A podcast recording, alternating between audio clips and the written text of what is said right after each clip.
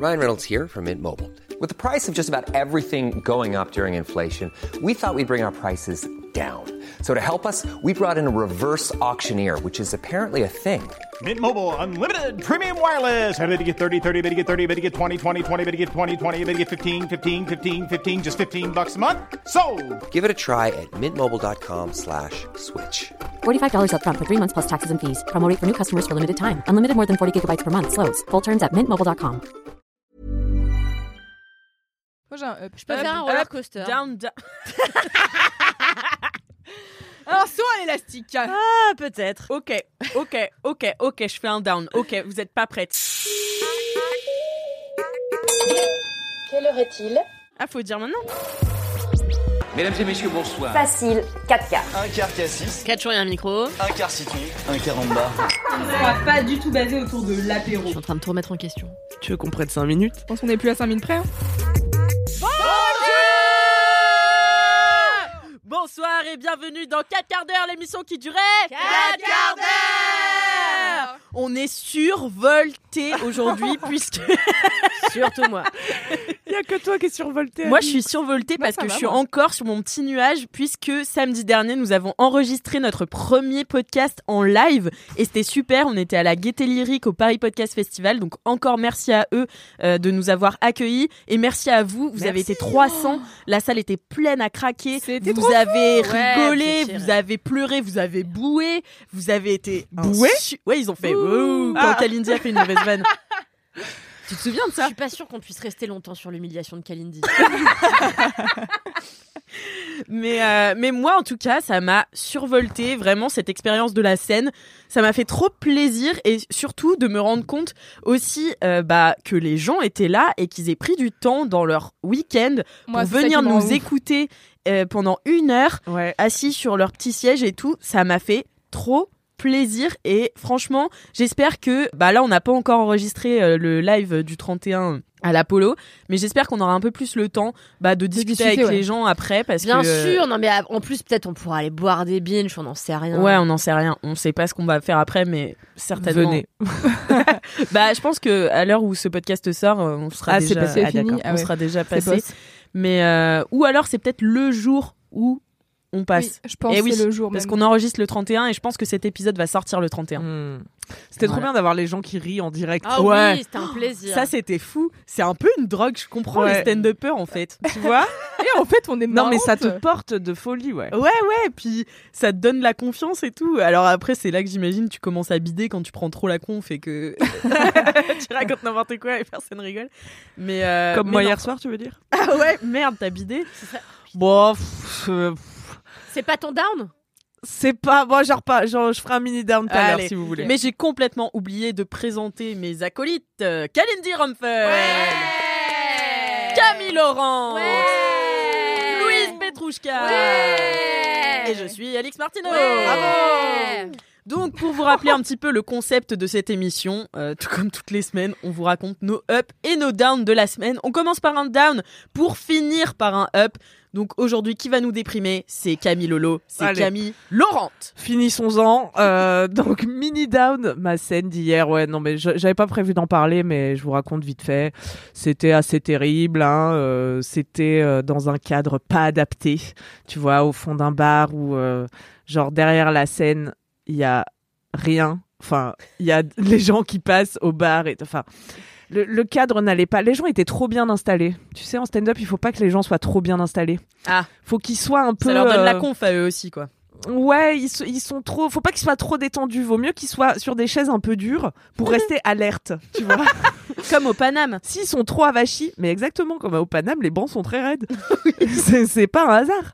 S'ils sont trop avachis, puis là c'était un bar assez chic, donc tu vois dans une ambiance vraiment euh, Lounge. lounge. Et en fait, euh, Ça faut- va pas au stand-up. Faut pas trop Bah, lounger. c'est plus l'ambiance à l'américaine. Aux États-Unis, on en parlait tout à l'heure, au Fat Black Pussycat et les autres Ouais. comedy clubs.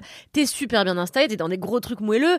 Tu peux boire des petits cocktails. Bah, surtout, c'est un peu des- chic en fait. ouais, tu t'as des serveurs qui viennent te parler comme ça. qui- Ouais. Que Mm, mm, mm. Tu peux manger des corbeilles de, de légumes crus. Le rêve. Ah, Miam. je sais pas. Tu veux un peu de ma courgette crue Non, bah moi j'avais pris des chicken wings frites. Donc Ah. euh, voilà. mais- mais sachez que l'option légumes crus existe. mais oui, mais là, c'est un, va- c'est un vrai comédie club. Je pense que les gens qui vont dans le comédie club à New York, ils ont la culture du comédie club aussi. Enfin, le, le truc, euh, je sais pas combien tu mets de gens dans ce comédie club, mais là, on n'était pas beaucoup. Enfin, et donc, j'ai pas bidé, mais j'ai été très mauvaise. euh, C'était vraiment pas une bonne performance. Je m'en foutais un peu. Comment dire? Ça m'a pas atteinte, tu vois. Je suis pas rentrée chez moi. T'avais mis ton armure?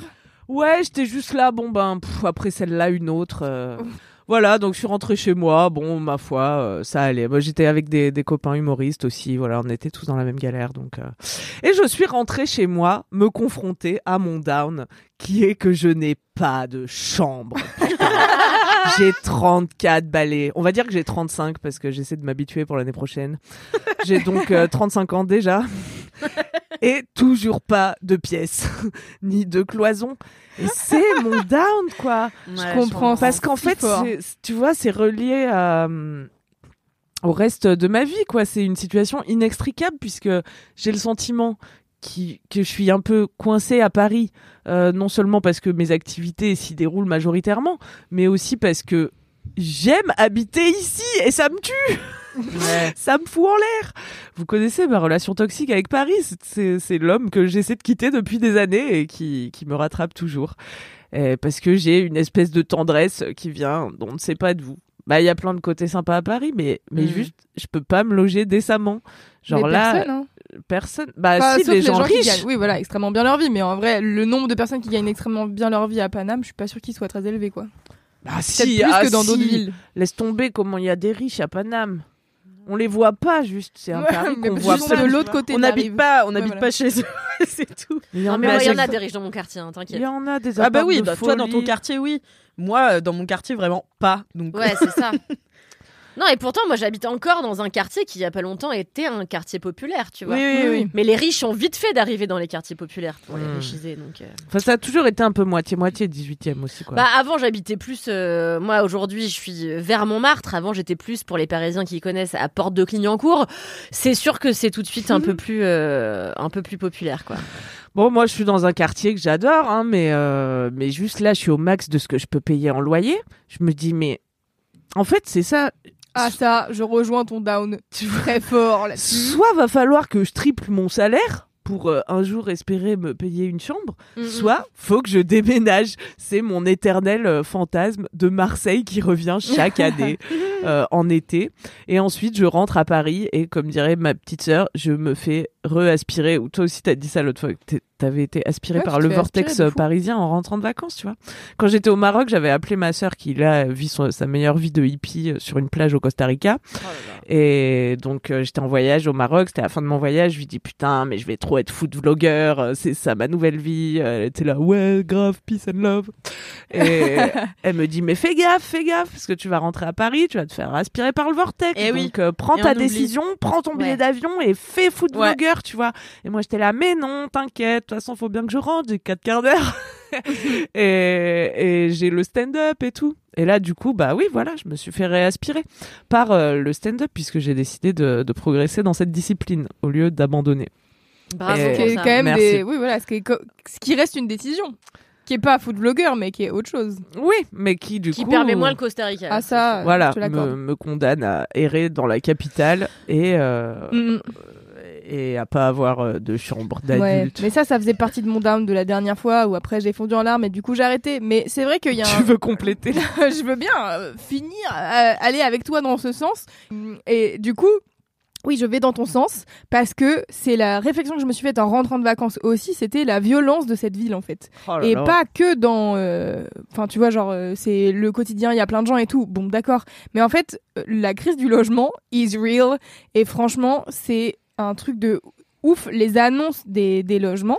euh, quand tu gagnes notre vie et notre salaire euh, à bon on a tout on a tout pas même même salaire mais on gagne pas mal notre vie tu vois et pourtant la ville te fait te dire bah, je suis qu'une merde en fait je mérite de vivre dans un 19 mètres carrés C'est ça, c'est dur a- pour l'ego en fait. Ouais. et mais c'est c'est même pas tant l'ego, je trouve. Moi, je suis en mode mais à quel moment pour la santé mentale Mais oui, c'est ça. À quel dans un moment on va faire quelque chose pour que les gens ils vivent décemment dans Mm. les villes dans lesquelles on vit. En fait, enfin, je comprends même pas pourquoi il y a des moments où ils ont réfléchi les architectes à construire des 19 mètres carrés et se dire les gens vont vivre ici. Genre même les étudiants, tu vois, genre qui n'ont pas de, qui ont pas moyen de vivre correctement à Paname, puisqu'en fait ils peuvent pas se payer un 19 mètres carrés si c'est ce qu'on nous propose à nous alors qu'on gagne notre vie, tu vois. Ouais. Je trouve que ça ça- fait 10 ans qu'on bosse. Mais je trouve ça, ouais, je trouve ça trop violent. Et je me suis vraiment fait la réflexion la dernière fois. J'étais en mode, mais euh, tu sais, genre, il y a le truc de, ouais, les, les Parisiens qui partent en province et tout. Bon, alors déjà, je pense que la moitié des Parisiens sont logiquement pas parisiens puisque en fait ils sont venus à Paris parce qu'il y avait du travail et après ils ont fait, je vais faire un burn-out donc je me, donc je me casse et je repars euh, de là d'où je viens ou alors euh, dans une nouvelle ville, tu vois. Mais en fait, c'est que du coup derrière il y a le truc de ouais, les Parisiens euh, qui, qui redébarquent en province. Bah en fait forcément ils ont les moyens de se payer des logements surdescends puisque à Paris leur loyer c'était zinzin tu vois. Mm, mm. Et à chaque fois ça je trouve ça vraiment illogique et je suis en Non mode- mais Paris pour moi c'est- vraiment euh, ce que tu as dit, c'est vraiment un ex toxique, c'est quelqu'un qui veut pas de toi et pourtant tu toi, tu restes, tu restes. Tu restes alors qu'il te fait comprendre vraiment ne reste pas là, je suis vraiment pas fait pour toi. Mm, mm. Mais toi t'es là, si si, allez. Si, les toits sont jolis. quand tu vois les toits hein, parce que euh, Ouais. quand t'es au premier étage ça marche pas. Moi, je n'ai plus aucun amour pour Paris actuellement. C'est vrai. En fait, je me disais ça l'autre jour, je vais me promener euh, à Montmartre avec mon mec là, euh, et en fait, je me disais, moi, je suis née ici, j'ai grandi ici, plus rien ne m'impressionne. Ouais. Vraiment, je passe Plus devant tout et je suis là, je m'en fous. Et les seuls trucs qui m'intéressent, c'est les, c'est les, c'est les immeubles de riches où je me dis, je pourrais jamais me les payer. Ouais, ouais. Bah au marché Et c'est le seul dimanche truc qui m'impressionne. Bah ouais, tu... en plus dimanche avec ma fille, on va dans Montmartre. On veut aller boire un coup à la fête des vendanges. On n'a jamais trouvé la fête des vendanges. Et vraiment, tout le monde était là avec son petit verre de vin et on était là. Mais where is it? Where is it? Puisque c'était que des Américains. et en fait, ils étaient là, but it is here. Et en fait, à chaque fois, et il y avait, y avait pas. Donc, on n'a toujours pas compris où était la fête des vendanges. On est reparti sobre. Euh, et- et- Rien de plus triste. Rien de plus triste et on passait devant les immeubles et on était là, oh, t'imagines si on vivait là. Et c'est le seul truc Ça qui m'intéresse, c'est les trucs le que je peux pas me payer. Sinon, Ouais. je passe devant les trucs et je suis là, je m'en bats les couilles, je vais aller au soleil. Plus rien ne m'impressionne dans cette ville. Je Ah crois ouais. que j'ai ça fait 31 ans, ça fera 31 ans bientôt que je suis sur cette terre et que je suis à Paris. Et je crois que la rupture est consommée. Moi, je crois que c'est vraiment pour bientôt que c'est ciao. Même si Ah Paris ouais. restera ma ville de cœur. Je suis née ici. Tout le monde, tous mes amis sont là quasiment. Quelques-uns ont eu l'intelligence de partir. Mais sinon, ma vie est là. Mais je pense que là, il est temps de, il est temps de voir autre chose parce qu'en fait, quand tu ne sais plus apprécier aucun des charmes qui t'entourent, c'est que t'as fait le tour et Ouais. qu'il faut partir pour mieux revenir, tu vois, pour mieux réapprécier la beauté de l'endroit où tu vis et qui est pourtant si fantastique en plus. Ah putain, mais partir où quoi? C'est ça. Bah, le, le monde est vaste, hein. Ouais, a mais le monde faire, est, hein. ouais, c'est terrible, c'est c'est vertigineux. T'en es où dans ta recherche immobilière? Parce que là, toi, t'essaies de Non, là, j'ai abandonné, ça m'a, j'en peux plus. Voilà, ça m'a saoulé. mais moi, C'est ça marrant, on a les mêmes cycles à chaque fois en fait, j'ai l'impression. Mais en fait, Non, quand sur ce loger, il y a que des arnaques. Il y a que des arnaques ou des gens qui te répondent pas. Donc, euh, au bout d'un moment, ou des trucs. Et puis, tu sais, tu pousses toujours au début, tu mets vraiment ce que tu peux. euh, Encore accepter. Encore ouais. Et après, tu augmentes en te disant bon bah tant pis, j'irai plus au resto. Bon bah tant pis, je mangerai plus. Tant pis, tant pis, tant pis, j'aurai plus de vie. Et tu regardes des appartes à 2000 euros que tu peux pas du tout te payer. Et même à 2000 balles, les appartes ils font 45 mètres carrés, n'importe quoi. C'est de la folie pure. Moi, c'est pour ça que j'ai arrêté euh, de chercher un appart. Voilà, Bah j'ai oui. complètement arrêté euh, parce que c'était trop, bah, trop violent de se prendre des Hmm. refus, des non-réponses, des visites dans des trucs insalubres. C'est trop. À un moment, c'est trop. Et je me dis, moi, je suis en ce moment dans la gratitude. Alors, je réfléchis à ce que j'ai déjà et je suis là, ah super. Moi, j'ai une chambre. Mais oui, Euh, c'est ça. mais moi, moi, je j'ai suis. une chambre, j'ai un rayon de soleil qui passe euh, entre 13 entre 11h et 13h euh, et je le vois et je le regarde comme ça sur mon étagère et je suis là ah qu'il est beau ce rayon de soleil que je ne verrai plus jamais après parce que je suis au premier étage et que ma- je n'ai pas de vue. Euh, mais je profite du fait que bah, j'ai un appartement sur cour, je n'entends rien, je dors comme je dors comme comme un comme un bébé. Euh, quoi d'autre? Mon appart est grand. Euh, il fait 30 mètres carrés. Je suis ravie. Tu te rends compte qu'on en vient à se dire mon appart est grand parce qu'il fait 30 mètres carrés. Ça me dépasse combien nos exigences sont terriblement basses. Parce que cette ville nous a obligés à avoir des ambitions de merde. Ouais. C'est vraiment être sur une appli de rencontre de merde, hein, mais bon. Et tu te Tout contentes d'avoir un gars euh, super boring. Mais La bon, dernière fois, j'étais sur euh, pareil, je je cherche un appart en ce moment, comme depuis euh, 800 ans. Comme tout le monde Et dans cette voilà. ville. et euh, comme tout le monde parmi nous apparemment et, euh, et je vois un, un appart et c'était genre euh, studio avec euh, vue magnifique et vraiment du coup je suis en mode attendez vous êtes en train de me vendre la vue et donc vraiment il y avait trois photos donc deux photos péraves du pauvre studio de merde et donc la deuxième photo c'était la vue du coucher de soleil j'étais là vous vous foutez de notre gueule t'es en train de me dire que je vais payer 900 euros pour voir un coucher de soleil tous les soirs mais en fait je vais ah, moi je le paye. hein. Ouais, Je franchement, ça peut les valoir. Ouais. non mais je vais Mais au, sortir au de bout chez de trois jours, t'en bats les couilles. C'est mieux qu'un studio sans coucher de soleil. Ouais, c'est clair. Parce que moi j'ai pas de coucher de soleil. bah moi je préfère Parfois être- j'oublie que le soleil se couche tellement il fait nuit dans mon appart. Ouais, ça c'est terrible. je préfère, moi, je préfère pour l'instant rester dans ma coloc et me dire, en fait, le jour où je pars, je partirai parce que j'ai trouvé un appart cool. Mais encore une fois, Ouais. faut-il qu'il y ait des apparts cool dans mes prix, tu vois Bien sûr.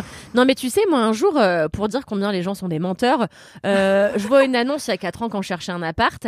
Appartement à Montmartre. Alors moi j'y vais. C'est marrant, c'était à Barbès. Alors moi, euh, quelqu'un, pour les Parisiens, ça vous parlera. C'est vraiment pas le même endroit en fait. C'est un- au pied de Barbès, c'est au pied de Montmartre, mais c'est pas la même envie, quoi. c'est vraiment le pied-pied de Montmartre que tu vois même pas Montmartre en fait. Euh, voilà, c'était euh, à côté du commissariat de la Goutte d'Or où en fait t'as 50 gars en bas de chez toi euh, qui te menacent dès que tu veux rentrer, donc euh, compliqué. Et j'étais là, vous êtes vraiment des énormes mythos. Voilà, donc euh. Ah ouais ouais. Ouais. Mais bon voilà, si vous êtes comme moi et que moi j'ai décidé là. euh, J'adore Mets-nous de la gratitude dans ce down, Alix. Non, mais j'essaie de. En fait, je... récemment, je me suis dit, euh, vas-y, j'essaye un nouveau truc, c'est j'arrête de lutter. Ah oui, oui. Euh, et du coup, je laisse tout euh, me rouler dessus. Et euh, Énergie du désespoir. Je pensais pas à ce genre de c'est- session de lutte. et bon, voilà, tu vois, je. Je laisse les mecs en bas de chez moi me harceler le matin quand je sors. Je les laisse. Je les laisse et je prends les compliments. Merci. Merci. Ah, putain, mais Alerte, où on en est alerte Alerte Venez toutes à Marseille avec moi, s'il vous plaît. Oh bah Marseille, pas sûr que ça mais, change beaucoup. mais se faire harceler avec l'accent du Sud, ça a Ah, quand même une mais autre ça c'est bien plus sympa. Mais euh, mais non, voilà, j'essaie de, de voilà de me laisser. C'est l'état d'esprit la- que je le recherche. Tsunami, de laisser le tsunami me, me noyer. Non, mais tu vois, moi j'ai vécu 4 ans dans 14 mètres carrés. Bon, parce que moi aussi je suis all about euh, la satisfaction et la gratitude, tu vois. Mm. Quand j'ai dû passer euh, plusieurs années dans 14 mètres carrés, bon, bah je me disais c'est un sacrifice, je sais pourquoi je le fais. Euh, Mm. En vrai, je regrette pas de l'avoir fait, tu vois. Ça- oui, ça, ça a payé quelque part. Ah, on serait pas là aujourd'hui si t'avais pas vé- vécu dans 14 mètres carrés, j'imagine. bah, Tu ouais. serais pas monté à Paris. Ah bah non, voilà, de toute voilà. façon, c'est pas comme si j'avais trop le choix quand je suis euh, revenue à Paris, puisque moi aussi je m'étais barrée à la campagne après deux ans de Paris, j'étais retournée dans ma campagne. Bon après je me suis fait chier, je suis revenue à Paris, tu vois. Et euh, j'avais pas de travail, donc oui j'ai pris le plus petit studio. Mais donc, ok, on se contente de ce qu'on a, mais jusqu'à quand, putain? Ouais. Là j'ai dit cet été c'est mon dernier hiver à- parisien, et en vrai là je me vois faire et j'ai l'impression que je vais jamais partir. C'est Ah bah si on veut partir, mon il faut, faut vraiment pas se laisser respirer parce que c'est vraiment en effet un vortex euh, Paris Mm. et, et les rendez-vous et les machins et les trucs. Faut vraiment, c'est comme quand t'arrêtes de boire. Il faut dire j'arrête de boire.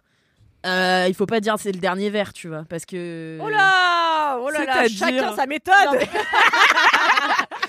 chacun, bien sûr, chacun sa méthode. Mais n'empêche que moi, pour avoir euh, dit bon, je bois que le week-end et je buvais que je buvais que le week-end, maintenant je bois en semaine en me disant mais ça rattrape le week-end. Sauf que le week-end j'ai oublié que j'ai bu en semaine, tu vois. Et du coup, en fait, je bois toutes les semaines. Aïe aïe. Ah, je comprends. Voilà. Voilà. Mais non, mais je bois, I moins- feel je you. bois moins quand même euh, qu'avant. Mais euh, mais bref, merci beaucoup Camille pour ce down. euh, Bah, de rien. Down partagé ça- apparemment. hein. Ouais, ouais, c'était un, un down à 4 finalement. Un un un, Un four downer. un far downer. Euh, qui a un up pour essayer de nous remonter ouais, le please. moral? Loulou, Loulou. Ouais, j'ai un up. Mon up est une série Ah, merveilleuse ouais, ouais, que j'ai ouais, évoquée ouais, dans un des épisodes précédents. J'ai commencé à regarder Lost.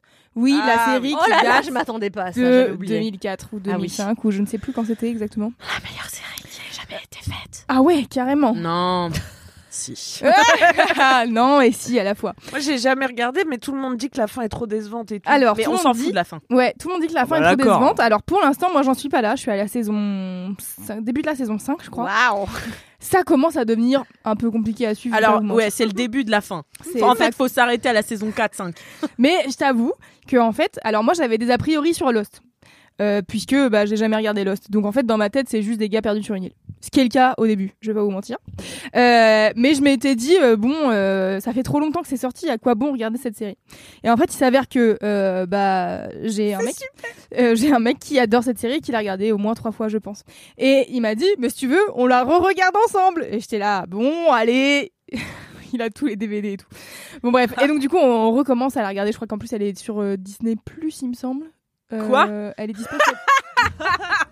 L'hiver me verrai d'Alix ne sera pas le même. il me semble qu'on la regarde sur Disney Plus. Ouais. Non, parce que moi, quand je regarde Lost, ça m'est arrivé pendant le confinement, je deviens folle, dingo. Genre vraiment, je deviens. Bah, en fait, je ne peux plus marier. Je fais vraiment des nuits blanches Ah, pour regarder des épisodes. C'est une des séries Alors. les plus addictives qui existent. J'avoue, j'avoue. C'est la vérité. J'ai passé trois semaines en Espagne, je vous l'ai déjà dit 28 fois. Et ben, tous les soirs, on a regardé que Lost parce qu'à chaque fois, mon gars était là. Tu veux regarder autre chose? Si tu veux, on peut regarder ça, ça, ça. J'étais là. Non, on continue Lost. Je Mais- veux la suite. Et encore, t'as eu de la chance de pouvoir profiter de tes vacances et d'aller à la plage. Moi, si tu me mets trois semaines sans rien, sans but, tu vois, juste en vacances euh, avec Lost, moi, je vais pas à la plage. je regarde Lost, tu vois. Tu regardes Là, Lost je prends le soleil après Via semaines. Lost, tu vois, ils sont Ah oui, sur une plage, donc pas besoin d'y aller. pas du tout besoin d'y aller, c'est sûr. Donc, alors pour les personnes qui n'auraient jamais vu Lost et qui ne savent pas de quoi on parle, c'est une série euh, qui euh, se passe euh, sur une île déserte. Euh, en fait, c'est des gens qui, euh, qui, comment on dit? Se sont écrasés. ah, voilà, qui l'avion s'est- Ah. voilà, qui, voilà, Euh, qui s'écrasent sur une île déserte. Leur avion a un accident, bref, et donc du coup, euh, c'est un peu l'histoire de leur euh, survie sur cette île, euh, qui, au de prime abord, euh, a déjà l'air chelou. En fait, vraiment, épisode 1, t'es en mode, bon, c'est une île bizarre. euh, Il y a l'air d'avoir des trucs euh, louches. Et au fur et à mesure, bah voilà, tu suis un peu tous les personnages, leur background, parce qu'il y a beaucoup de flashbacks de qui ils sont avant d'être bah, dans ce crash C'est ça que j'adore dans cette série, c'est vraiment le l'attention portée aux personnages même secondaires parce que t'as forcément le trio de tête, tu vois. Ouais. Mais tous les personnages secondaires ont un une super backstory et chaque épisode est, est consacré à un, un personnage et Mm. donc parfois c'est vraiment des personnages tu les as pas entendus parler depuis le début, tu vois. Et c'est vraiment super. Ouais. Et, euh, et du coup, donc moi, je commence à regarder ça avec un peu des a priori. Bon, bah, de c'est une vieille série, donc probablement ça a pris un petit coup de pelle dans la gueule en termes de euh, bah tout, en fait, euh, sexisme, racisme et compagnie. Ce qui est un peu le cas, on va pas se mentir. Mais euh, les, en fait, les persos. Je pense ils pourraient être écrits aujourd'hui et en fait ça, ça resterait des en fait c'est juste le perso qui est raciste bah il est cistra en fait donc euh, en fait ça resterait un perso cistra même s'il était écrit aujourd'hui Peut-être il s'en prendrait plus dans la gueule à chaque fois qu'il fait des réflexions racistes, je pense. Ça serait ça la diff avec aujourd'hui. Mais euh, du coup, il y a, il y a quand même des persos. au- sur la première saison, j'étais un peu perplexita, tu vois. Je faisais des, des, des blagues à chaque fois, je rigolais et tout. Je faisais des, je prédisais ce qui allait se passer parce qu'il y a des scènes, t'es en mode bon. euh, on sait euh, 8, milli- 8 milliards de, de fois ce qui va se passer euh, avant que ça se passe. Mais je sais pas, il y a un petit charme, il y a un petit truc où j'étais là, bon, allez, euh, c'est pop culture, tu vois. Il y a, moi, j'ai plein de potes à moi qui ont regardé cette série. Je me disais, c'est cool si j'ai les refs. Euh, et en fait, première We saison, not alone. première saison, je me dis bon, euh, c'était bien, c'était pas la folle, tu vois. Genre, je me suis pas dit, euh, putain, série incroyable de l'univers. Après, je regarde la saison 2. Et là, Et là, et là, c'était bon, c'était parti. Fallait pas chercher. En fait, à chaque fois qu'il y avait la fin d'un épisode, j'étais là, comment les gens ont regardé cette série avec un- une sortie toutes les semaines? Ouais. Ça devait rendre zinzin. Et mon gars, il me dit, mais j'étais sur les forums en fait. Tu regardes les forums, tu regardes tous les trucs que Non, les mais gens c'est un peu le dit, début aussi analysé. de bah, de la critique euh, Exactement. sérielle en fait euh, Ouais. sur euh, tous les sur tous les blogs et tout à l'époque.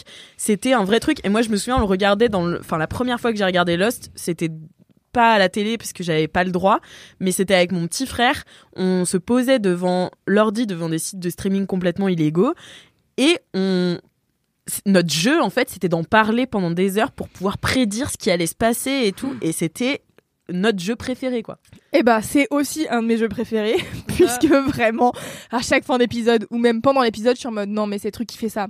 Non mais là il y a machin il va faire ça et en fait il va se passer ça. Et là je pense que c'est ce machin qui est en train de se passer. Bon j'ai pas envie de vous spoiler si vous avez pas vu Lost et à la fois bon ça fait 20 ans donc euh, voilà. Euh, mais euh, en est-ce que je peux dire qu'ils sont pas tout seuls? Sur l'île? Trop tard. Bah non. Bah, on sent- enfin, hum. Après, ça fait vraiment 20 ans. hein. Ouais. Ouais voilà on est Il y a, d'accord. il y a un peu. Il y a peu- Restriction, pseudo prescription. quoi. Je vais pas tout dire, mais bon, ils sont pas tout seuls sur l'île. Bon, euh, En we plus, are j'ai not- dit we are are not not alone. alone. Voilà.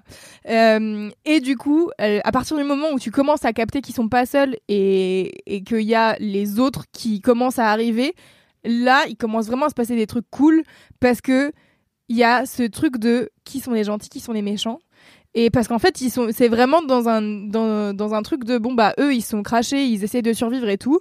Et il y a des gens qui leur font des crasses et ils sont en mode, bah, on n'a rien fait, pourtant on vous a pas attaqué. À la fois, ils captent qu'il y a peut-être des gens infiltrés chez eux, donc ils commencent à devenir parano. Voilà, t'en dis trop. Ok. et, euh, et du coup, il y a, y a vraiment cette, euh, il y a vraiment cette, euh, comment on dit, cette complexité euh, de savoir qui est le gentil, qui est le méchant. Y a-t-il vraiment des gentils, des méchants? Ça, c'est l'histoire de plein de séries, mais je trouve qu'elle est, puis, vra- ouais, elle un- est vraiment bien foutue dans celle-ci. Il y a vraiment des persos où tu te dis, ils vont pas bien dans leur tête. Euh, et à la fois, ils ont des stories euh, trop cool. Enfin, genre, euh, en effet, moi, par exemple, John Locke, qui est un des premiers gros persos à être développé et tout, bah, au début, j'étais un peu en mode. Il est weirdo et tout. Et en fait, plus tu connais son histoire, plus t'es en mode bon, il est weirdo et à la fois, il est grave intéressant comme personnage, tu vois, sans euh, Mais oui, forcément. parce euh, que c'est une série aussi qui est grave. ac- euh, euh, euh, putain. Qui est grave axée sur la philosophie. Et donc, ça va être des concepts philosophiques qui sont mis dans des, situa- dans des situations réelles, tu vois. Euh, genre, à quoi ça sert de faire certaines choses dans la vie. hmm. Euh, et John Locke, d'ailleurs, bah, c'est un philosophe, c'est le nom d'un philosophe. Ouais. Desmond aussi, c'est le nom d'un philosophe. Ah. Enfin, euh, il y a plein de, il y a plein de références philosophiques dans cette série. C'est passionnant sur, euh, enfin, ce que c'est que l'être humain, quoi. Oui, c'est ça. Et en fait, bah oui, ce que c'est de survivre euh, sur une île quand euh, t'es en groupe avec des gens. Enfin, je sais pas, genre la création d'une société avec des nouvelles personnes, c'est toujours un truc qui est intéressant à exploiter, je trouve, dans une, dans des histoires et dans une, dans des séries.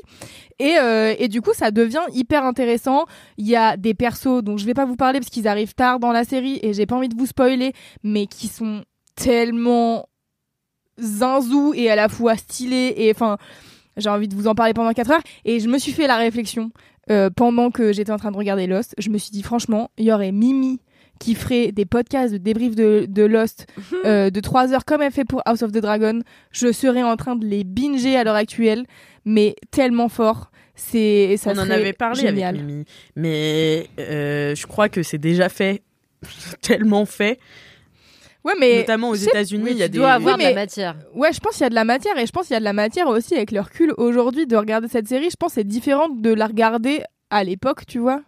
Euh, J'en sais rien. En tout cas, moi, je sais que c'est vraiment. euh, du coup, j'ai vraiment kiffé et je kiffe mon moment encore, même si là, ça commence à devenir compliqué euh, dans euh, l'espace-temps. Euh, mais du coup, ouais, il y a vraiment un truc de.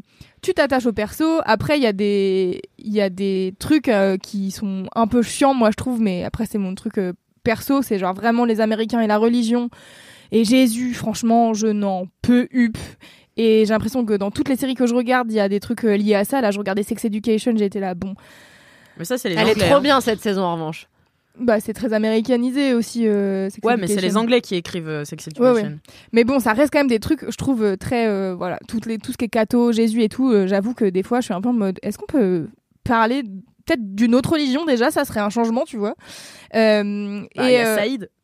Quoi? Il y a Saïd. Oui, mais en fait, la manière dont Saïd est traité, je trouve que c'est très. Non, mais c'est intéressant, tu vois, parce que aussi la euh, la civilisation, enfin la la la culture américaine et enfin tu vois ils ont littéralement marqué sur leur billet In God We Trust, tu vois. Hmm. Donc en fait c'est important que y ait- enfin je trouve ça euh, intéressant sociologiquement de regarder les Américains faire des trucs. Ah ça, very interesting la manière dont il traite Saïd, oui. Mm, mm. Euh, surtout euh, à l'époque où c'est sorti en plus. Enfin, en vrai, euh, c'est pas très longtemps après 2001 que ça sort euh, oui, Lost. tout à fait. ouais. Donc euh, bon, euh, après, donc il y a forcément plein de trucs euh, Sistra et du coup t'es un peu en mode bon, il y a des trucs vraiment un peu gênants. Euh, Il y a des trucs que bon, tu comprends dans l'histoire et tout machin. Bon, c'est pas, c'est, je trouve ça moins dérangeant. Euh, mais du coup, voilà, juste pour vous dire que j'adore Lost et que je suis ravie d'avoir commencé à regarder cette série euh, et que je suis ravie de perdre mon temps dedans parce que c'était un peu ma peur. C'était, vas-y, je vais pas commencer une série qui dure six saisons. Ah, il y a que 6 saisons? Ouais, mais c'est, tu sais, c'est C'est- les c'est séries, 24 euh, c'est Oui, les c'est séries très flux. long. Donc c'est Ouais, des ouais. épisodes de 50 minutes et il y en a Ouais. 25, tu vois. Oh, Anatomy. Donc euh, c'est un peu euh, long. Mais je crois qu'il y a des séries, il y a des saisons qui ont moins d'épisodes. Il me semble. Possible. Peut-être que je me trompe avec une autre série. Bon bref, en tout cas, euh, c'est très bien. Il y a des, des histoires de persos qui sont euh, assez bien développées et hum, il y a des persos, en fait, Et surtout, c'est spécifique et. Enfin, c'est des, c'est des, ça ressemble à des vraies histoires et aussi, il y a toujours un côté un peu paranormal, tu vois. Oui. qui Ah est- ouais Ouais, ouais, bah ouais, oui. Ah, qui je savais pas ça. ah oui, est Ok. super intéressant et moi qui a fait que Lost m'a terrifié quand j'ai commencé à la regarder, je pense trop jeune. Hmm. Mais, euh, mais ouais, c'est, c'est une super série. Mm, mm. Euh, et je voulais dire un troisième truc et j'ai oublié. Bon, euh, voilà, c'est une euh, bonne série. euh, je prends du plaisir à la regarder et c'est le principal. Bah ouais. Donc, euh, si jamais vous avez vu Lost et que vous voulez en parler avec Wam, me spoilez pas la saison 5-6, mais sinon on en parle quand vous voulez.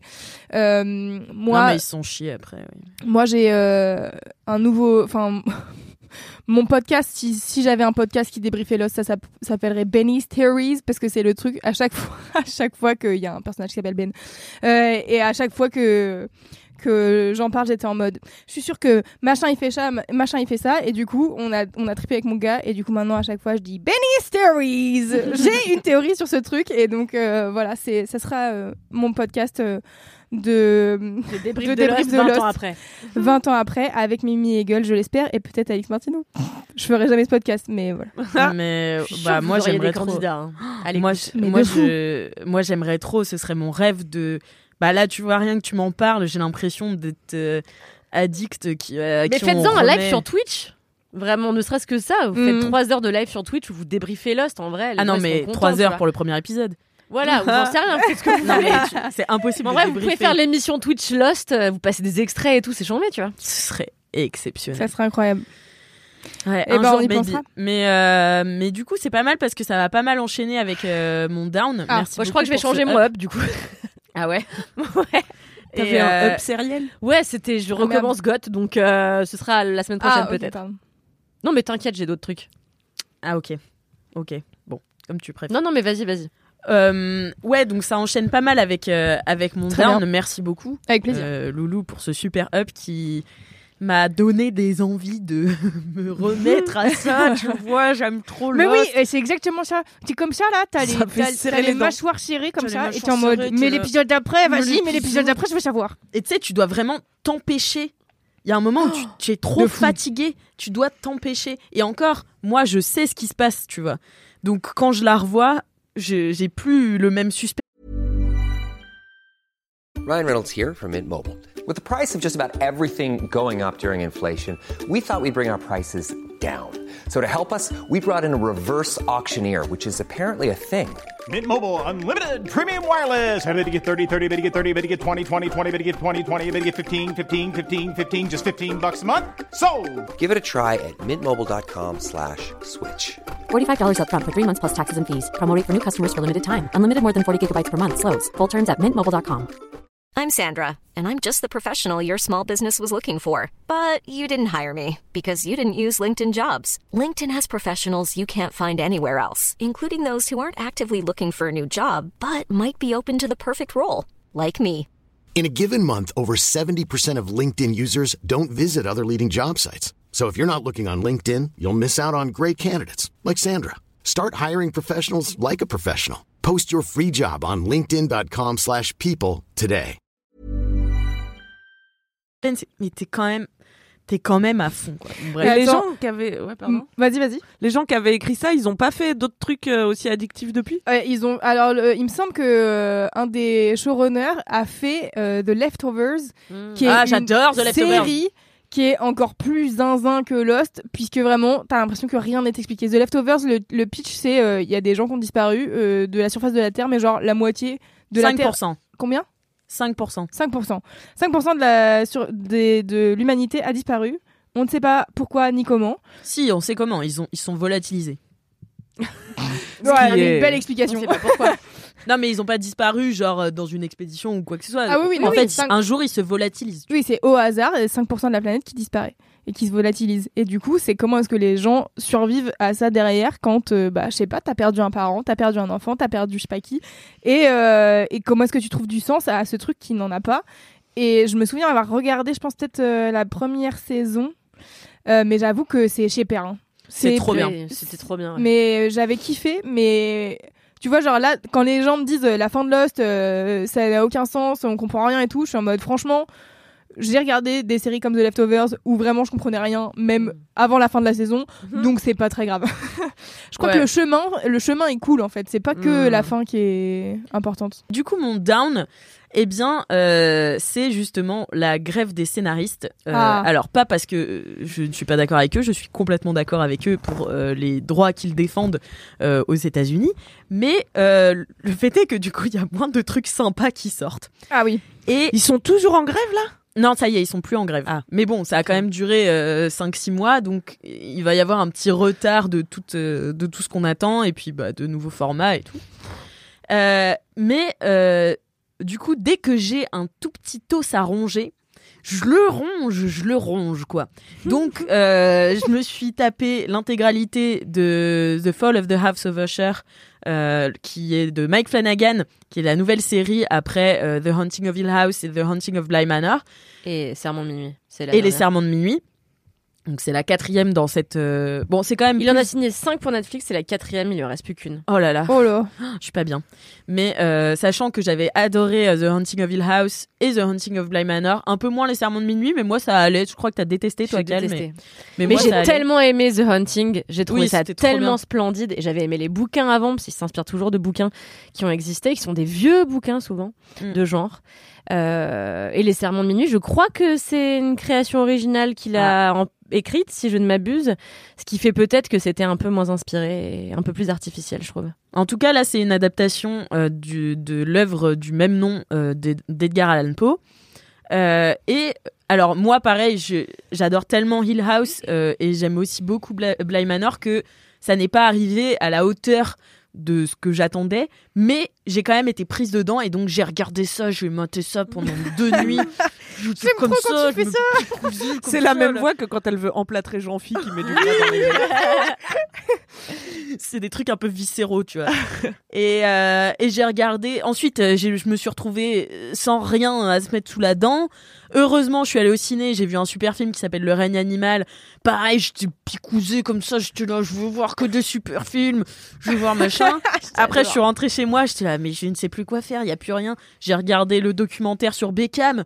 J'ai adoré, j'étais là, j'aime le foot, je crois. Enfin bon, ça a été, euh, ça a été. J'étais sur une, en fait, j'étais sur un up comme ça de de séries euh, où, euh, en fait, la grève des scénaristes a fait que elle allait forcément arriver à son terme. Et j'avais Ah oui. regardé aussi la saison 4 de Sex Education que j'ai trouvé super. Trop bien. Euh, elle était vraiment géniale. Bref.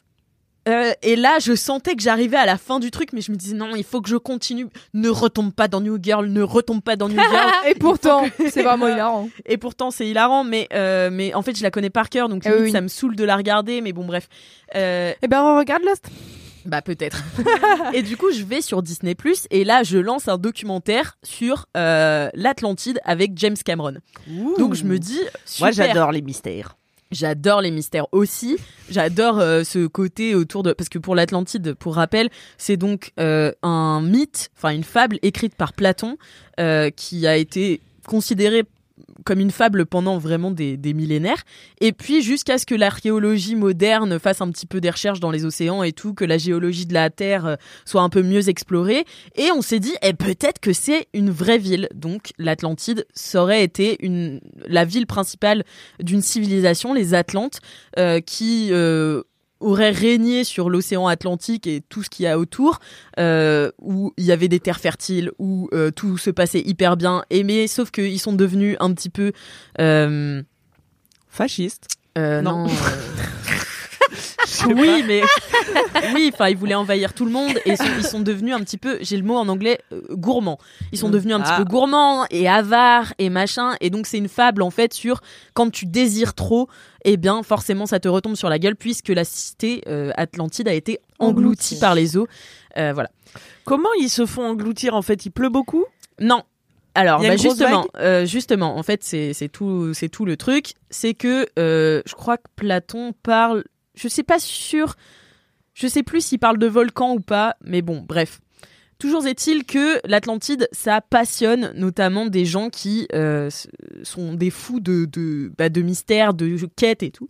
Et j'ai regardé ce documentaire sur Disney Plus avec, euh, avec James Cameron qui apparaît vraiment deux fois, donc ils l'ont vraiment mis en caution. Euh, c'est super agaçant. En plus, il apparaît deux fois en visio, donc voilà. Ah, et c'est un gars qui s'appelle Simcha qui décide d'aller de partir à la recherche de l'Atlantide. Et c'est super agaçant comment tout est de mauvaise foi juste pour corroborer ce qu'il aimerait être vrai. Hmm. C'est tellement, tellement, tellement agaçant. Et c'est ça souvent l'écueil quand t'as une théorie, c'est Ouais. que en fait tout, tu prends tout quand Oui, tu avec ce point de tu vue-là, vois. Ça s'appelle Et le en biais de fait, euh, confirmation. eh ouais, c'est ça. Ouais, c'est ça. Et en plus, il va dans tous les sites. Donc, euh, il, il, re- il fait pas mal ses recherches en Sardaigne, en Crète, euh, en Grèce, là où potentiellement il y a des gens qui ont vu l'Atlantide, euh, voilà. Et en fait, euh, il fait genre trop, là il où découvre- potentiellement il y a des gens qui ont vu de l'Atlantide qui est vraiment depuis combien de millénaires censé être englouti Bah en fait, Platon explique que c'était euh, qu'elle a été engloutie il y a 9000 ans, donc c'était pendant l'âge de pierre. Euh, donc c'était pas trop possible qu'il y ait une civilisation, mais encore en fait, euh, c'est ça le truc avec l'histoire, c'est que si nous on n'a pas de traces, on ne sait Mhm. pas ce qui s'est passé. Mhm. Donc euh, et puis le fond des océans est quand même un truc super vaste à, à super méconnu, ouais. super méconnu. Donc en fait, euh, bon, voilà, il y a eu des civilisations, on a dit non, c'était pas possible, et en fait c'était les Mayas, c'était des vrais gens, tu vois. Ouais. Et euh, Les Mayas sont des vrais gens, ok. bah non, mais c'est vrai, tu vois, Non, genre euh. Christophe Colomb, il était là, j'ai découvert l'Amérique. Bah non, frère, il y avait des gens avant toi, tu vois. Enfin, Ouais. bon, bref.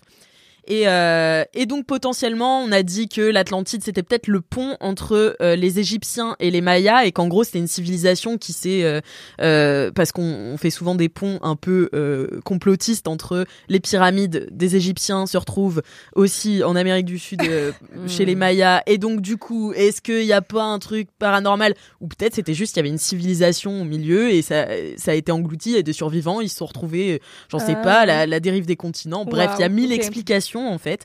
Et ça nous remet aussi à notre place de, on sait pas trop ce qui s'est passé, même à notre échelle d'humain, ce qui est fou, tu vois, parce qu'on n'est pas si vieux que ça à l'échelle de la Terre.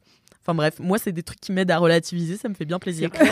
Mais euh, et donc du coup, euh, ce- cette recherche là de l'Atlantide, c'est vraiment le type euh, va sur des sites qui ont été découverts il y a 30 ans et tout. Et il dit j'ai découvert ce temple. Je suis là. Et pas du tout. je dis mais tais-toi. Il est super sûr de lui, tu vois. Comment il s'appelle ce gars? Simcha, je crois. Ok. Et il est super agaçant et il appelle James Cameron, il fait ouais, j'ai trouvé euh, si ça, mais des trucs qui existaient déjà. et, euh, et, et James Cameron lui dit Je l'adore, je vais faire ça. mais mais c'est pas une preuve, mon gars. Vas-y, va chercher des vraies preuves et tout. Et donc à un moment, ils se mettent sur un bateau. Donc James Cam- Cameron c'est deux fois en visio pour dire c'est pas une preuve. c'est vraiment le documentaire le plus naze que j'ai vu, tu vois. Comment il s'appelle le docu? Oh, je sais plus, l'Atlantide. euh, Avec James Cameron. avec James. Cameron. rien. Mais je me suis dit, bon, bah, s'il y a James Cameron, il va venir sur le bateau. Et non, c'est James Cameron, on le voit sur le tournage d'Avatar, il est là, ah, j'aimerais trop être avec vous et tout, mais en fait, il est sur le tournage, tu vois. Donc, c'est juste des gars sur des bateaux qui sont tous en train de s'entre-persuader de trucs un peu complotistes, tu vois. Oh là là. Et euh, Incroyable. eh ouais, c'est vraiment du génie. et donc, à un moment, ils vont sur le bateau, et ils plongent avec des plongeurs euh, bah, dont c'est le métier. Et ils trouvent une pierre ronde. Et ils sont là, c'est peut-être une encre Et, euh, et parce que parce qu'en fait l'Atlantide c'était enfin les Atlantes c'était un peuple marin et donc euh, ils avaient euh, des, des villes comme ça organisées en, en rond euh, et entre ces ronds enfin en ouais en forme de En forme bulle. circulaire et donc euh, il y avait des sortes de douves entre les entre les fortifications Mais là, quand tu nous racontes ça, c'est ça, C'est Platon C'est Platon, c'est l'histoire. C'est la légende et tout mais il y a quand même un truc, moi, c'est pour ça que c'est un roller coaster.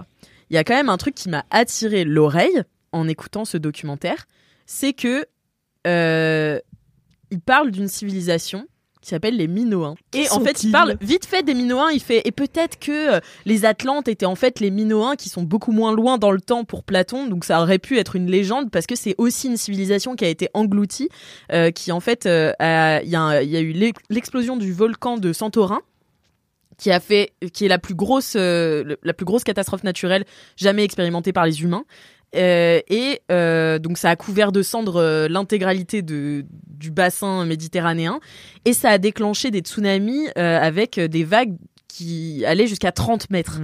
Wow. Donc euh, vraiment ça a rasé cette euh, civilisation même si elle n'a pas disparu à ce moment-là, elle a disparu que 200 ans plus tard puisque eux ils sont allés se réfugier un petit peu euh, dans les dans les dans les montagnes euh, parce que ils avaient l'habitude de séismes. Mais eux, on sait qu'ils sont vrais. Eux, c'est sûr, c'est vrai, parce qu'on les a découverts euh, bah, il y a pas très longtemps, il y a une centaine d'années, tu vois, en redécouvrant des palais et tout. Euh, et, euh, et bref, et donc euh, le gars, Simcha, dit Ouais, peut-être que les Atlantes, c'est les Minoens. Parce que pareil, c'était une... c'était des gens euh, sur l'eau et tout. Et. Et, euh, quel scientifique. Vous et qui ont connaissez les gens sur l'eau. Non, mais qui, et, do- et dont les, les, les villes et tout ont été submergées par l'eau. Euh, à cause d'une catastrophe naturelle. Et ça, c'est quand C'est quand exactement ça? Euh, les Minoens, je suis très mauvaise avec les chiffres. hein, je vous ai dit, j'ai regardé au moins 7 documentaires, mais je j'ai pas les chiffres en tête. Il me semble que c'est moins 3000 avant Jésus-Christ. Ah ouais, ça date. Ouais, donc ça fait longtemps. Et c'était des gens super avancés en termes de toilettes, notamment. Euh, Il y avait un système d'évacuation des eaux qu'on n'a pas revu avant euh, je sais pas combien de temps, tu vois. Euh, ils étaient super artistes aussi. Donc c'est eux qui ont inventé par exemple la teinture violette pour les vêtements et donc ils apportaient ça aux Égyptiens euh, pour les pharaons, euh, les reines, tout ça. C'était et c'était un peuple pacifique. Et c'est la raison pour laquelle ça peut pas être les Atlantes selon Simcha parce que les Atlantes étaient des guerriers. Donc vraiment ils passent. il dit Platon dit c'est des pas être guerriers. Euh, les Minoens ils ont pas fait assez de morts donc bah c'est pas eux. Enfin vraiment des, des déductions de merde. Et donc ces déductions de merde en Et déductions est-ce de qu'il y a genre des historiens qui aident Simcha dans sa Ouais, ouais. quête Ok. Ouais, ouais, c'est ça le truc. Mais tu sais, c'est toujours les historiens où euh, ils disent euh, Mais personne ne s'est jamais intéressé à ça. Euh, Je fais Eh, mais c'est bizarre, peut-être c'est parce que c'est pas intéressant, tu vois. Mais, euh, mais, euh, mais ouais, enfin bref. Mais après, je comprends qu'il y a des trucs de l'histoire qu'on sait pas encore et il n'y a pas tous les fonds Ouais, oui. aussi nécessaires à l'archéologie pour euh, se développer de fou. Donc Oui. euh, voilà. Et à un moment, en fait, ils vont sur, euh, sur un bateau et là, ils disent si c'est ici l'embouchure d'Atlantide, euh, ça veut dire qu'il doit y avoir des, des encres au fond de l'eau.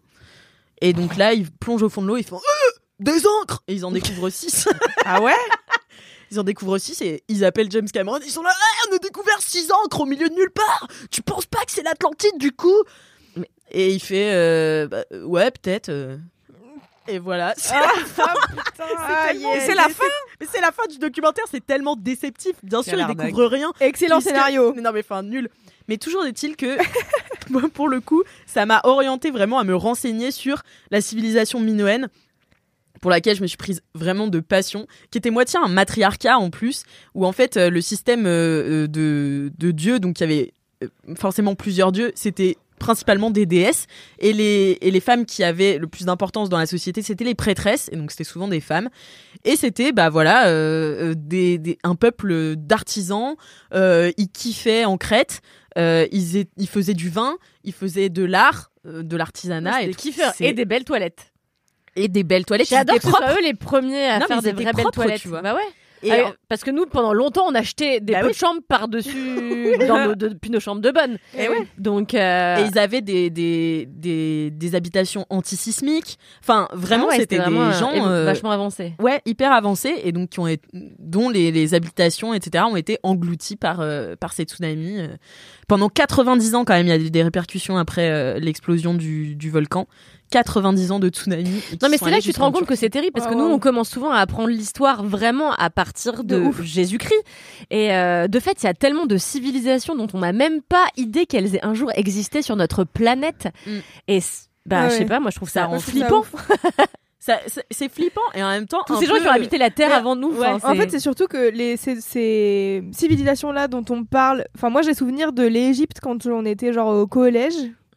Et bah, t'es au collège, t'es en sixième, tu vois, genre. euh, c'est pas là où tu vas te passionner pour l'Égypte antique, tu vois.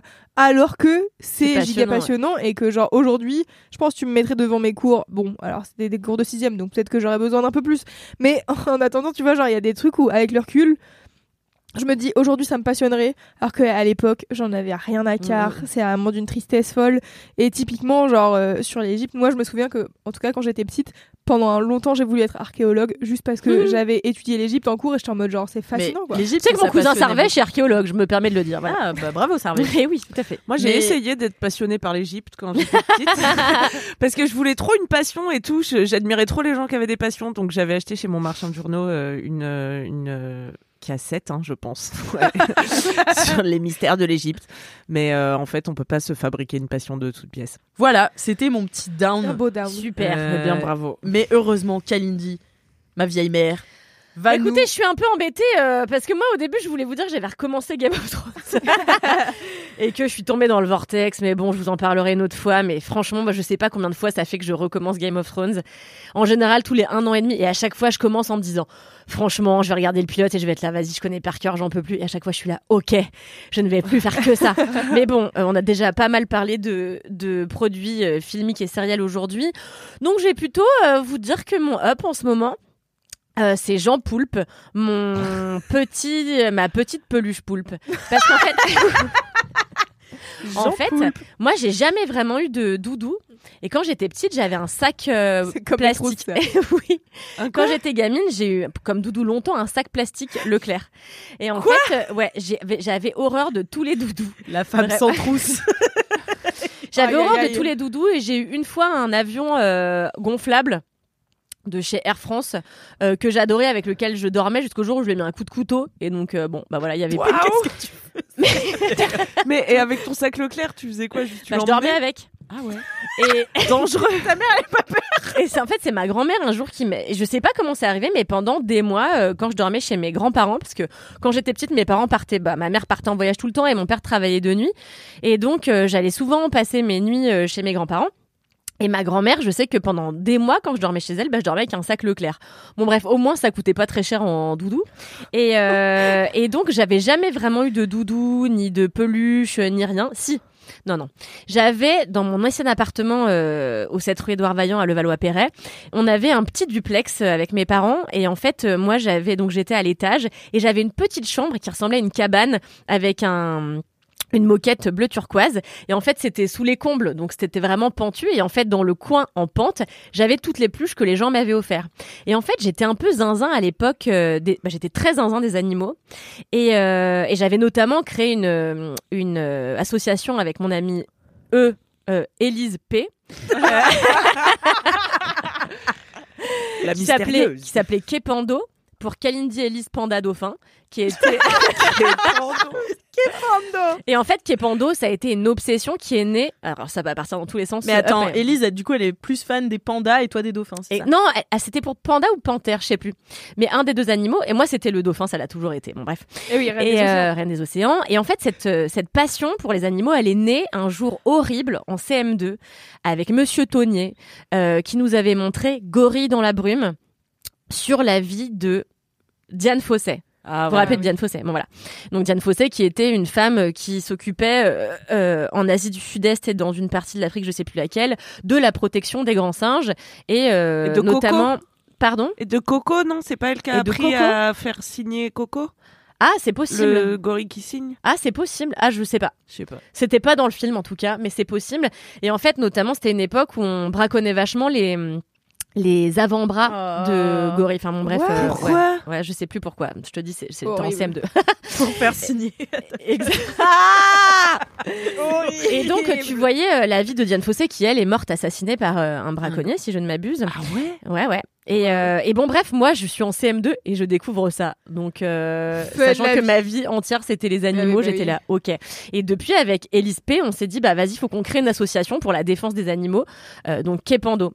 Et donc, au début, ça a commencé comme un club de défense pour les animaux qui consistait à on était abonné à WWF, les grands, euh, les grands classeurs où on classait euh, tous les animaux par région du monde, etc. Donc on a fait ça pendant longtemps pour se documenter. Ensuite, on prenait plein de gens dans l'école et on disait voulez-vous faire partie de Kepando et tout? Donc on a été assez nombreux à pas glander adore. grand chose en fait. Et après, ça s'est transformé en un club de défense contre les forces du mal où en fait on remplissait. Je sais pas si vous vous rappelez après, des switché. euh, ouais, ça a switché. Vous vous rappelez des pchits de bonbons, Oui. euh, tu sais, hyper acides. Oui. Et en fait, on les vidait et on mettait de l'eau de javel pour pchiter dans les Non. yeux des garçons au cas où ils nous feraient du mal. On l'a jamais fait finalement. What the fuck? Ouais, ouais, ouais, ouais, ouais, ouais. Et on avait des Vous avez pieux. inventé le spray, euh, oui, la bombe euh, lacrymo, lacrymogène. exactement. Et on Et- taillait des pieux. ça, c'était avec ma copine Louisanne parce que bah, on était fan de Buffy contre les vampires, quoi. Et, et donc on taillait des pieux. Enfin, bon, bref. Non, mais c'est bon. C'est d'un côté, je me dis ces enfants ne vont pas bien, et de l'autre, je me dis c'est bien, c'est des femmes qui prennent soin de leur. euh, Ah ouais, non, on a toujours quoi, su qu'on voulait se défendre, tu vois. Et donc, donc c'est devenu progressivement un club de défense contre les forces du mal et qui consistait surtout à, assister- à attacher la sœur d'Élise et lui jeter des trucs à la tronche en disant mais défends-toi, défends-toi. Bon bref. Oh mon Et- dieu, pauvre Où j'allais avec ça Défends-toi. Ton euh, le poulpe, Jean Poulpe. Ouais. Hop. Euh, Attends, les- je sais plus. Ah oui. les- Et donc, euh, ah oui, donc ça, voilà. Donc c'était ma période animaux. mais Kepando, on en parle encore régulièrement, tu vois. C'est un truc qui nous anime pas mal. Il y a toujours des conseils de. Il y a plus vraiment de conseils, mais alors les conseils d'administration, ils se tiennent, mais souvent très tard la nuit quand on a bu beaucoup, tu vois. On se dit, tu te rends compte, la terre, les animaux, voilà, c'est à peu près tout. Et, et donc à l'époque, les gens m'offraient pléthore de peluches euh, d'animaux en tout genre, parce que c'était ma passion. Et déjà, ma chambre, elle était turquoise. Et il y avait évidemment, j'ai jamais eu de poster de connards, de to be free, de merde, j'en sais rien. Par Mais j'avais-. Mais que des trucs de dauphins. Ah oui, bien sûr. Et j'avais euh, forcément. Et j'avais même un petit hôtel à la gloire bah, de mon chien qui est mort. Bon bref, avec une photo, il y avait un petit Ganesh à côté en bougie que j'allumais, et puis euh, des petites euh, icônes de dauphins, machin. Mais ça, c'était avant ma période euh, oiseau. Après, j'ai eu des oiseaux. Et euh, donc, mon père m'a offert picorette et sautillette. Et là, j'ai découvert la passion pour les bengalis becs de corail. Et puis, là, j'ai commencé à acheter des appos euh, à tout va à Nature et Découverte. Bon, après, ça s'est transformé encore en une, en une autre passion. Parce que moi, j'en ai eu vraiment plein. Mais c'était toute animalière. Et donc, j'avais des peluches que je mettais euh, tout au fond, comme ça, de mon cornet de chambre. Et tous les soirs, je pensais, j'étais une enfant assez angoissée. Je me disais tout le temps. Ah bon. Parce que comme t'es une adulte pas du tout angoissée, je suis très étonnée. Non, mais j'étais très consciente. euh, Enfin, je sais pas, j'étais une adulte, une enfant très, euh, je sais pas, très empathique des malheurs de tout le monde et de toute la terre entière. Ce qui est pas du tout le cas Ce qui aujourd'hui. n'a pas changé. et en fait, j'avais, ma mère, elle avait tout le temps des bombes uriage pour euh, se mettre de l'eau sur la tronche là. Ouais. Putain, faut faire gaffe s'il y a pas de l'eau de javel dedans, hein, quand même. Exactement. bah, bon, tu te méfieras. Et donc, le soir, euh, je descendais de ma chambre en cachette parce que c'était l'eau uriage de ma mère, ça coûtait cher, tu vois. Oui. Donc, j'allais prendre les bombes uriage, je me mettais dans ma chambre et je disais, pour tous les animaux de la terre qui n'ont pas à boire et qui meurent de chaud dans les pays où il fait trop chaud Oh. et où les animaux ils ont pas à boire. Parce qu'en fait nous quand on allait à Maurice avec mon père à Maurice il y a beaucoup beaucoup de chiens et de chats errants. Et mon père euh, avait peu de pitié pour les humains mais beaucoup de pitié pour les animaux. Et en fait on passait notre vie à avoir des bouteilles d'eau et des croquettes. Et euh, dès qu'on voyait un chien errant ben on lui donnait au moins un bol d'eau. Et mon père m'avait toujours dit si je gagne au loto le premier truc que je fais c'est faire construire des euh, abreuvoirs pour tous les animaux errants euh, de l'île Maurice. Et donc euh, moi j'avais gardé dans ma tête que bah, il y a des animaux qui crèvent de soif et c'est horrible Ouais. et tu les vois mourir devant toi et tout. Et, euh, et donc je disais voilà à tous les animaux qui ont soif et je pchitais sur toutes mes peluches si pour qu'elles représentent tu vois tous les animaux en train de mourir de soif du monde et je faisais ça genre trois ou quatre fois puis après j'allais me coucher je me disais c'est bon j'ai bien donné à boire à tous les animaux. Bref c'est ma seule expérience avec les peluches et, euh, et sinon j'ai jamais Donc, euh, une expérience pas du tout angoissante, quoi. et après, j'en ai plus jamais re-eu. Enfin, j'ai jamais eu d'affection particulière pour une peluche ou un doudou. Et il y a quelques années, avec mon ex Naël, je sais plus dans quelle boutique on se promène et je vois une peluche en forme de poulpe qui me semble marrante et tout. Puis on a toujours eu avec Naël une passion pour les poulpes. Et donc, euh, il me dit, bah vas-y, je t'offre ce, ce petit poulpe. Et donc, on l'appelle Jean Poulpe. Et euh, donc, euh, on a dormi avec, mais pas vraiment euh, pour dormir avec. C'est parce qu'il fallait le mettre quelque part, donc on le mettait dans notre lit. Et en fait, quand j'ai quitté, quand on s'est séparé avec Naël, euh, j'ai gardé Jean Poulpe. Et en ce moment, bah, je dors avec Jean Poulpe. Et ben, j'avoue, il m'apporte un peu de réconfort. Et de fou. Et je crois que genre, à 31 ans, je découvre le fait d'avoir un doute. Je t'adore. Moi, je comprends, je comprends de ouf. Moi, ça Quelle m'est, horreur. ça m'est arrivé. euh, bah, c'était pendant le confinement. Et depuis, c'est mais jamais reparti pareil. J'ai jamais Ah, t'as trop un eu de doudou, là Ouais, j'ai deux doudous même. Euh, j'ai un doudou, euh, c'est un petit ours, il y a marqué Alix dessus, c'était ma famille d'accueil euh, au Canada qui m'avait euh, fait ça. Et je m'en étais jamais servi comme doudou, mais maintenant il faut qu'il ait une position spéciale contre moi Oh pour que je puisse dormir. Et là, quand je suis rentrée chez mes parents, j'ai redécouvert une nouvelle, une autre peluche, qui est une peluche euh, euh, euh, bouillotte, tu sais que tu mets au, au Ah oui, micro-ondes. micro-ondes, J'adore ça. Tu sais, elles sont très lourdes et c'est un petit pug. Donc, il a une petite tête tout écrasée comme ça. Et en fait, il est très lourd. Et ça, j'adore le mettre sur La ma pression. poitrine pour dormir avec. Ah oui, Donc mais maintenant, j'ai deux doudous anxiété. et j'ai 28 ans. Bah ouais, non, mais je comprends, tu vois. Et là, franchement, ce matin, euh, me disait Tu peux éviter de mettre Jean Poulpe dans ma tête, s'il te plaît, quand tu dors? Et, euh, et ouais, franchement, je découvre le réconfort de dormir avec un objet dans lequel tu mets ce que tu veux, en fait. Et moi, je mets mes trucs de petite fille dedans, tu vois, un peu angoissée. Et en ce moment, bah, ça me sert plutôt bien, quoi. Donc euh, voilà, c'est ça mon up, c'est mon petit Jean Poulpe. Euh, et deuxième petit up, c'est que j'ai découvert, j'en parlais à ma femme tout à l'heure, la bière sans alcool, aucun rapport. le fameux franchement- saut à l'élastique. mais franchement, euh, je suis trop contente. J'arrête pas d'acheter qui des lèvres, qui de la Paolaner. Et oui, de la Paolaner sans alcool. Mais Ça n'a pas l'air de vous choquer. Bah, Je bah, sais je sais pas ce que c'est en fait à la Non base. Donc. La Paolaner, c'est la bière allemande. Ah. C'est la, Ah. c'est la bière de brasserie allemande euh, de l'Oktoberfest. C'est la bière De allemande qu'on consomme partout dans le monde. Oktoberfest. Bah oui, elle le fait avec l'accent. Bien sûr. Dunkerque. C'est la bière qu'on consomme, voilà, partout. C'est vraiment la bonne bière allemande avec la Franciscana. Et donc, Et donc, elles existent toutes les deux. Et alors, l'autre jour, je vais au bar à saucisses avec mon mec. Et, euh, Et El Famoso au bar à El saucisses. Famoso bar à saucisses. Mais vous vous rappelez pas, on avait Ah, fait, si. euh, vous vous rappelez Ah pas. oui, c'est ça. On a fait mon anniversaire il y a deux de ans au bar à saucisses et donc on peut Bar à commander des plateaux de saucisses, le Weltmeister Platte. T'as vraiment des saucisses de toutes sortes, fourrées au fromage, fourrées à l'ail, aux quatre épices. Enfin bon bref, c'est- J'adore quand tu la parles allemand, je trouve ça joli. Ah, merci beaucoup. Et, euh, et j'adore, voilà. Donc l'autre jour, on est au bar à saucisses avec mon mec et je lui dis Tu veux pas, on se boit une bière sans alcool Et il me dit Grave, parce que mon mec, il boit très peu d'alcool, ce qui est vraiment une des raisons pour lesquelles je pourrais le quitter un jour. Et donc, euh, on commence à se boire des grosses binges sans alcool et on est là, putain, il est pas fun notre jeudi soir. Bref. Et donc, on en a acheté pour la maison et franchement, pour les gens, c'est vraiment sérieux. En vrai, pour les gens qui ont du mal à se passer de l'alcool au quotidien, comme c'est mon cas, euh, moi, pendant très longtemps, j'ai vraiment associé euh, euh, le fait d'arrêter une journée de travail par ouvrir une bière et la boire. Sauf qu'en fait, c'est très difficile quand on prend goût à l'alcool. Et moi, l'alcool, j'en ai bu depuis très jeune. Parce que quand j'étais petite, mon père me faisait goûter tous les alcools et surtout ses bières. Et pour mon père, c'était très important la bonne bière. On rigolait vraiment pas avec ça, surtout la bière glacée. Et donc, euh, il me faisait goûter toutes ces bières préf et tout. Et j'ai toujours aimé la bière. Vraiment, j'ai grandi en disant, putain, quand j'aurai 18 Le ans. houblon, ça des watts. Ouais, c'est trop bien. Et je me disais, quand j'aurai 18 ans, je vais m'acheter des packs de bière et le soir, quand je rentrerai, je décapsulerai et je la boirai devant la télé et je me dirais, c'est ça être adulte. Et pour moi, être adulte, c'est ça, Ouais, ouais, c'est ça, être alcoolique. Et mon père avait des soucis d'alcool, ce qui aurait pu me mettre sur euh, le chemin du truc. Eh oui. Et en fait, euh, et voilà. Et donc moi, c'est vrai que boire ma bière ou mon verre de vin le soir, c'est vraiment un moment plaisir. Mais ce que j'ai du mal à faire, c'est arrêter après une certaine quantité. Et donc c'est très facile de boire beaucoup Ouais. tout le temps. Et donc là, j'essaye sur le chemin de la guérison vers peut-être boire moins d'alcool, de trouver des substituts. Et en effet, la bière sans alcool, qui est vraiment dans les mêmes euh, bouteilles de Lef, de Heineken, de Paulaner, etc. C'est vraiment les mêmes bouteilles. Mais à et ça fait le point trick, que- tu vois. euh, À tel point que l'autre jour, j'en ai acheté sans faire gaffe, tu vois. Et ben voilà. tu vois même pas qu'il y a écrit même 0,0. Bah non, Eh j'ai ouais. pas vu, tu vois, et on a bu de la bière sans alcool. Et, et tu vois, bon alors c'est pas tout à fait pareil, ça a plus le goût de panaché, tu vois que voilà. Mais ne serait-ce que de boire dans la même bouteille, le geste, Oui, le- ça trique ton cerveau, ça trique ton cerveau, et c'est super. Donc ça, c'est mon vraiment mon petit deuxième petit up que je voulais caler parce que c'est vraiment chambé. N'hésitez pas à remplacer votre bière euh, par de la bière sans alcool, sauf si vous voulez boire de l'alcool, vous faites ce que vous voulez. C'est euh, autorisé par la loi a priori. Voilà, bah c'est vrai. Merci beaucoup pour euh, pour Je ce vous en prie. up euh, doudou alcool. Euh, Doudou sans alcool. doudou sans Sans alcool. alcool. Santé Moi mentale j'avais finalement. ouais c'est ça. Moi j'avais juste un tout petit down avant qu'on se quitte. Alors je sais que c'est pas euh, mais c'est que j'ai oublié de le dire. Non, c'est pas la procédure. Bah ouais, je sais, je sais que c'est pas du tout la procédure, mais en fait, je voulais en parler.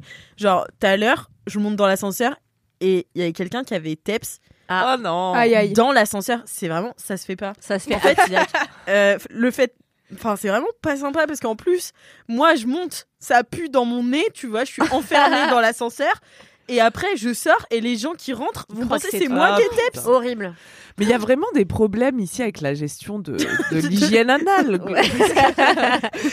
Ouais. qui Ouais, ne pas. tire pas la chasse, qui tape dans l'ascenseur. Ouais, c'est ça. Moi, hier, j'ai pété dans le taxi. Ah ouais. Et, Comment tu l'as vécu et il a fallu que je dise Excusez-moi, on peut ouvrir la fenêtre parce que je me sens pas très bien. Et j'étais... Mais c'est vrai, en plus, j'avais un peu la gerbe. Et puis voilà. Et je pense, c'est horrible quand t'es dans un taxi et que ça t'arrive. Vous êtes que deux personnes. Il sait Ah que c'est oui, pas lui. Il sait donc que c'est toi. Ouais. Le moment est long. Le moment est long. Enfin voilà, c'était juste un petit avertissement de fin. Ne teps pas dans un ascenseur. Don't taps. Don't in tap the in an elevator. Voilà, belle, belle prévention de fin, Alex. Merci. pas de souci, je Merci suis là pour ça. narines. Un message Merci. essentiel. Pour Merci à vous trois d'avoir participé à cet excellent podcast. Merci Un à toi de qu'on est. Et euh, merci surtout à vous de nous avoir écoutés Oui. jusqu'ici. Oui, vous, vous êtes super. Et euh, bah surtout ne partez pas trop vite car euh, nous allons faire le cinquième quart d'heure. Donc si vous n'avez pas encore accès au cinquième quart d'heure, mais rien de plus simple, cliquez sur le lien dans la description du podcast, abonnez-vous. C'est le prix d'une pinte par mois, c'est 8,40€. Et ouais, on est à Paris nous. et et, on euh, et comme ça quand on aura tout déménagé. oui, c'est ça. Mais et chaque semaine, vous allez pouvoir eh bien écouter euh, un quart d'heure de plus exclusif, c'est-à-dire qu'il ne sortira jamais d'entre les oreilles des, des cinquièmes cardos. Euh, et ça, c'est l'occasion pour nous de partager euh, souvent des choses très honteuses. Oui. Très honteuses. Même.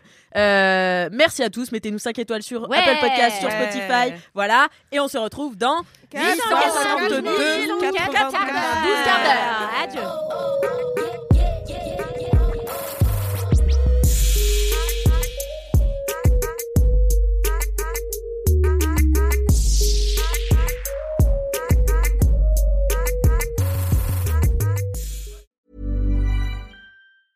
Mom deserves the best, and there's no better place to shop for Mother's Day than Whole Foods Market. They're your destination for unbeatable savings, from premium gifts to show-stopping flowers and irresistible desserts. Start by saving 33% with Prime on all body care and candles. Then get a 15-stem bunch of tulips for just $9.99 each with Prime. Round out Mom's menu with festive rosé, irresistible berry chantilly cake, and more special treats. Come celebrate Mother's Day at Whole Foods Market.